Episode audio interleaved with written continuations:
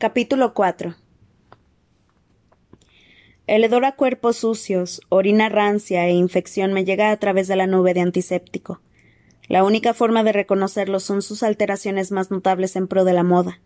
Los tatuajes faciales dorados de Venia, los tirabuzones naranjas de Flavius y y la perenne piel verde claro de Venia, que ahora cuelga un poco, como si su cuerpo fuera un globo desinflándose lentamente. Al verme, Flavius y Octavia se aplastan contra la pared de azulejos como si esperaran un ataque, aunque yo nunca les he hecho daño. Lo peor que les he hecho es pensar maldades sobre ellos que jamás dije en voz alta, así que ¿por qué retroceden? El guardia me ordena que salga, pero por el movimiento posterior sé que Gale ha logrado detenerlo. Me dirijo a Benny en busca de respuestas porque siempre ha sido la más fuerte. Me agacho y le tomo las manos heladas que se aferran a las mías como un torno. Benia, ¿qué ha pasado? ¿Qué hacen aquí? Nos sacaron del Capitolio, responde ella con voz ronca. ¿Pero qué está pasando aquí? pregunta Plutarque entrando en la habitación. ¿Quién lo sacó? Insisto. Gente, responde ella sin precisar. La noche que huiste. Nos pareció que quizá te reconfortaría tener a tu equipo de siempre, dice Plutarque detrás de mí. Lo solicitó Sina. ¿Sina solicitó esto? Le salto, porque si hay algo que sé es que Sina nunca habría aprobado que abusaran así de estos tres, teniendo en cuenta la paciencia y la amabilidad con las que los trataba él. Pero ¿por qué los tienen como unos criminales? Te aseguro que no lo sé. Algo en su voz hace que me lo crea y la palidez de Fulvia lo confirma. Plutarch se vuelve hacia el guardia que acaba de aparecer en la puerta con Gale detrás y le dice Solo me contaron que los habían encerrado. ¿Por qué los están castigando? Por robar comida, responde el guardia. Tuvimos que retenerlos después de un altercado por un trozo de pan. Venia junta las cejas como si intentara encontrarle el sentido. Nadie nos decía nada.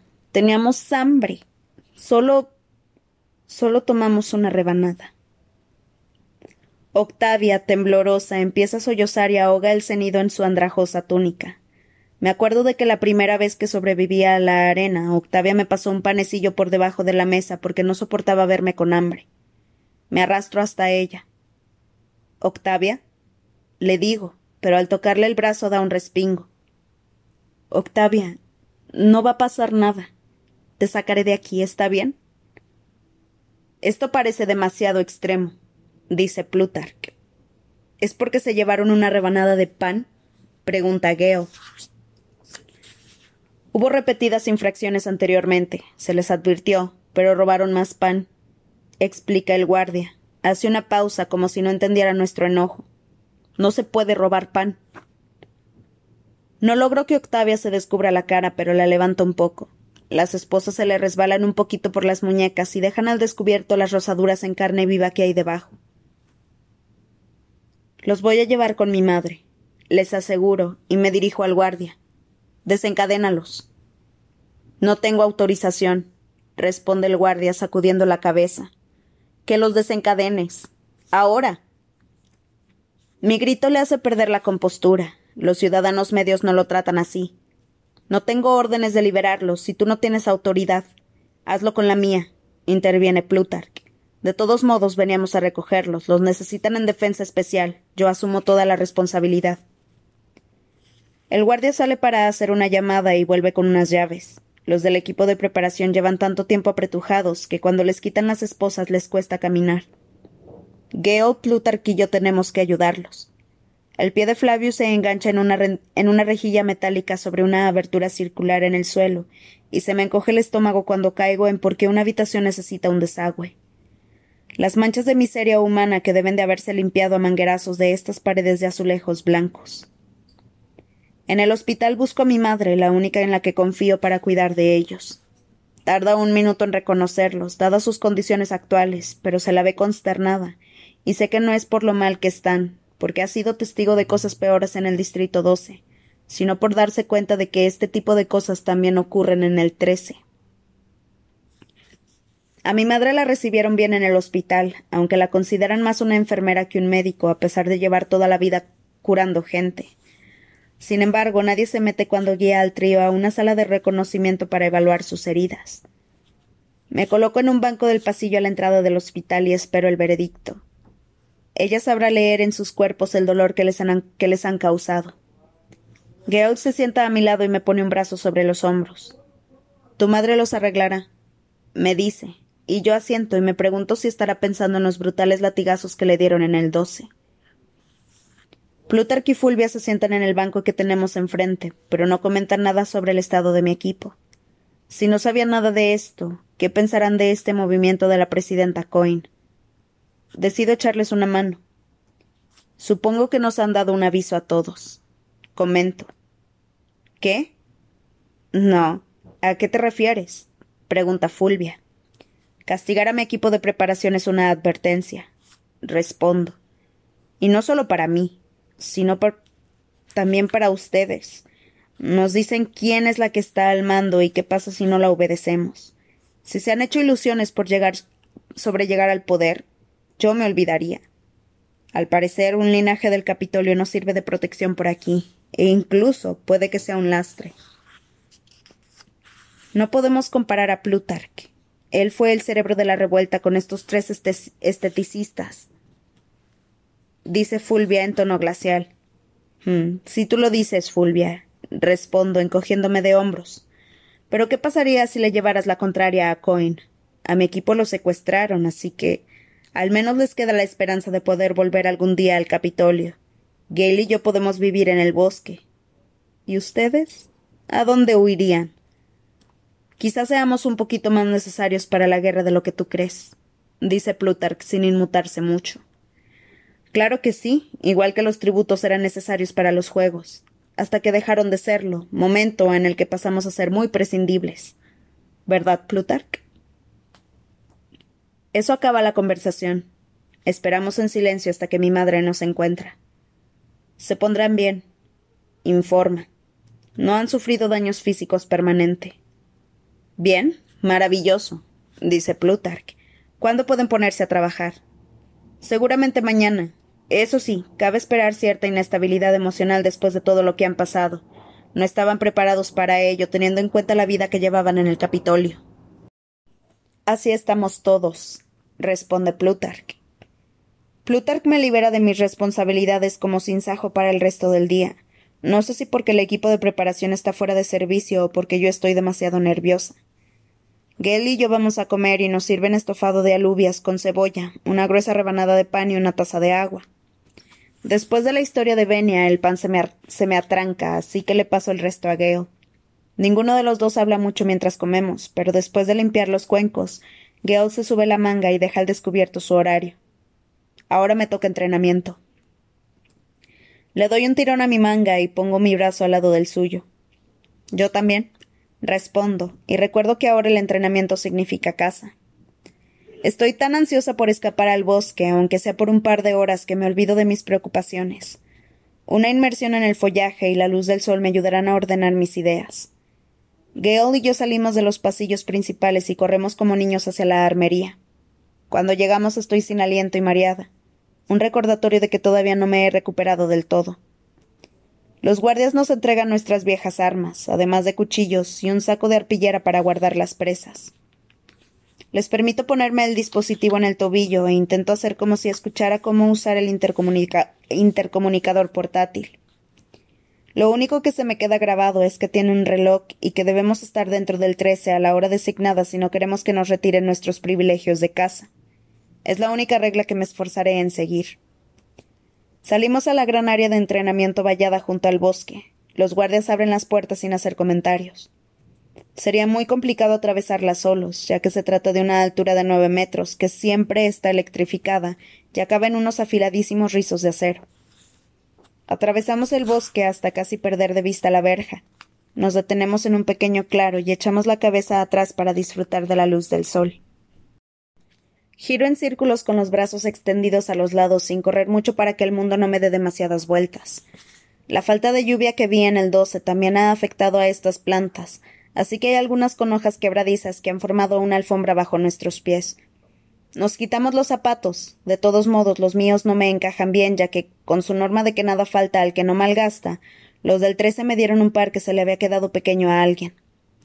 Al parecer uno de los dos anda raro, porque han cedido por donde no debían. Cazamos como en los viejos tiempos, en silencio, sin palabras para comunicarnos. En el bosque nos movemos como dos partes de un mismo ser. Anticipamos los movimientos del otro y nos protegemos las espaldas. ¿Cuánto tiempo hace desde la última vez que disfrutamos de esta libertad? ¿Ocho meses? ¿Nueve? No es exactamente lo mismo después de todo lo sucedido, con los dispositivos de seguimiento en los tobillos y mi necesidad de descansar a menudo, pero es lo más parecido a la felicidad que puedo sentir en estos momentos. Aquí los animales no son lo bastante suspicaces, y el momento de que más y el momento de más que tardan en ubicar nuestro desconocido olor significa su muerte. En hora y media tenemos una docena variada, conejos, ardillas y pavos, y decidimos dejarlo para pasar el resto del tiempo junto a un estanque que debe de alimentarse de un manantial subterráneo, ya que el agua es fresca y dulce. Cuando Gale se ofrece a limpiar las presas, no pongo objeción. Me meto unas hojas de menta en la boca, cierro los ojos y me recuesto en una roca para empaparme de los sonidos, dejando que el abrasador sol de la tarde me queme la piel. Casi en paz hasta que la voz de Gale me interrumpe. Katniss, ¿por qué te importa tanto tu equipo de preparación? Abro los ojos para ver si está bromeando, pero mira con el ceño fruncido el, el conejo que despelleja. ¿Y por qué no iban a importarme? Ah, a ver, porque se han pasado un año entero poniéndote guapa para la matanza. Sugiere. Es más complicado que eso. Los conozco. No son ni malos ni crueles, ni siquiera son listos. Hacerles daño es como hacer daño a unos niños. No ven, es decir, no saben. Me enredo yo sola. No saben qué, Katniss. Que los tributos, que son los verdaderos niños de esta historia, no tu trío de raros, se, ven obligados a luchar hasta morir. Que ibas a la arena para entretener a la gente. ¿Eso era un gran secreto en el Capitolio? No, pero ellos no lo ven como nosotros. Respondo. Los educan así y ¿de verdad los estás defendiendo? me pregunta, arrancándole la piel al conejo de un solo movimiento. Eso me pica porque de hecho es lo que estoy haciendo y resulta ridículo. Hago lo que puedo por encontrar una postura lógica. Supongo que defiendo a cualquiera al que traten así por llevarse una rebanada de pan. Quizá me recuerde demasiado a lo que te pasó a ti por un pavo. Aún así tiene razón. Resulta extraño lo mucho que me preocupo por el equipo de preparación. Debería odiarlos y querer verlos colgados de un árbol. Sin embargo, están completamente perdidos y pertenecían a Sina. Y él estaba de mi lado. ¿No? No busco pelea, dice Gale. Pero no creo que Coin estuviera enviándote un mensaje al castigarlos por romper las reglas. Seguramente pensaba que lo verías como un favor afirma. Después mete el conejo en el saco y se levanta. Será mejor que nos vayamos si queremos regresar a tiempo. Paso de la mano que me ofrece para ponerme de pie y me levanto a trompicones. Está bien, respondo de mala gana. Ninguno de los dos habla durante el camino de vuelta, pero una vez dentro del recinto me acuerdo de otra cosa. Durante el vasallaje de los veinticinco, Octavia y Flavius tuvieron que irse porque no podían parar de llorar y Venia apenas fue capaz de decirme adiós. Intentaré recordarlo mientras te rehacen. Sí, hazlo. Le entregamos la carne a la Gracienta en la cocina. A ella le gusta bastante el Distrito 13, aunque cree que a los cocineros les falta algo de imaginación. Obviamente, una mujer capaz de hacer un estofado aceptable con perro salvaje y ruibarbo debe de sentirse muy limitada en un sitio como este. Exhausta por la casa y la falta de sueño, vuelvo a mi compartimento y lo encuentro vacío. Entonces recuerdo que nos hemos mudado por Buttercup y subo a la planta de arriba en busca del compartimento E. Es idéntico al 307, salvo por la ventana, de 60 centímetros de ancho por 20 de alto, situada en la parte central superior del muro exterior. Hay una pesada placa metálica que se cierra sobre ella, pero en estos momentos está abierta y no veo a cierto gato por ninguna parte. Me estiro en la cama y un rayo de sol de la tarde juega sobre mi rostro. Cuando mi hermana me despierta, son ya las seis. Reflexión. Pri me cuenta que han estado anunciando la asamblea desde la hora de la comida. Toda la población debe asistir, salvo los que tengan trabajos esenciales. Seguimos las instrucciones que nos dan para llegar al colectivo, una enorme sala en la que caben sin problema los miles de personas que aparecen. Resulta evidente que la construyeron para un aforo mayor, y quizás se llenara antes de la epidemia. Prim señala discretamente los resultados del desastre, las cicatrices en los cuerpos de los habitantes y los niños con leves desfiguraciones. Aquí han sufrido mucho, comenta. Después de lo de esta mañana no estoy de humor para sentir lástima por el trece. No más que nosotros en el doce, respondo. Veo que mi madre conduce a un grupo de pacientes capaces de moverse, todavía vestidos con los camisones y las batas del hospital. Finnick está entre ellos. Parece desorientado, aunque está guapísimo. Lleva un trozo de cuerda fina de menos de treinta centímetros entre las manos, demasiado corto para que haga un nudo servible. Mueve los dedos rápidamente, atando y desatando mientras mira a su alrededor. Seguramente forma parte de su terapia. Me acerco y lo saludo. Hola, Finnick. No parece darse cuenta, así que le doy un codazo para llamarle la atención. Finnick, ¿cómo estás? Katniss, responde agarrándome la mano, Creo que lo alivia encontrar una cara conocida. ¿Por qué nos reunimos aquí? Le dije a Coin que sería su sinsajo, pero la obligué a prometer que otorgaría inmunidad a los demás tributos si los rebeldes ganan. En público, para que haya muchos testigos. Ah, bien, porque me preocupa a Annie. Que diga algo que consideren traición sin que ella lo sepa. Annie. Oh, oh. Se me había olvidado por completo. No te preocupes, me encargaré de ello. Aprieto la mano de Finnick y voy derecha al podio que hay al frente. Cohen, que observa su discurso, arquea las cejas al verme. Necesito que añadas a Annie Cresta a la lista de indultados. Le digo. ¿Quién es? pregunta la presidenta, frunciendo un poco el ceño. Es la. ¿Qué? En realidad no sé cómo llamarla.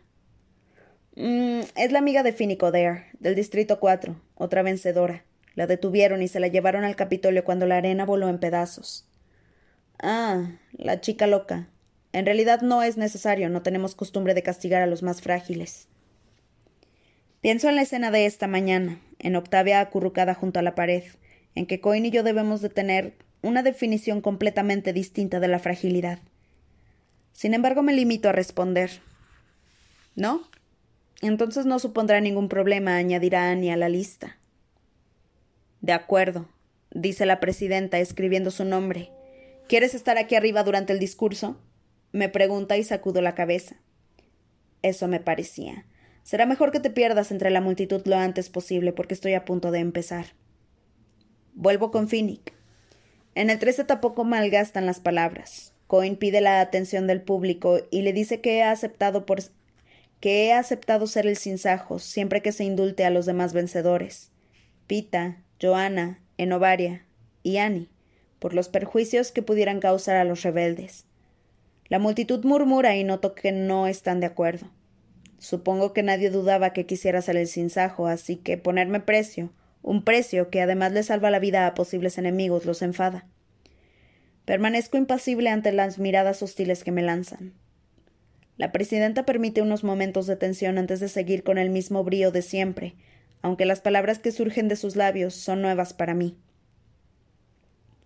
Sin embargo, a cambio de esta solicitud sin precedentes, la soldado Everdeen ha prometido dedicarse en cuerpo y alma a la causa.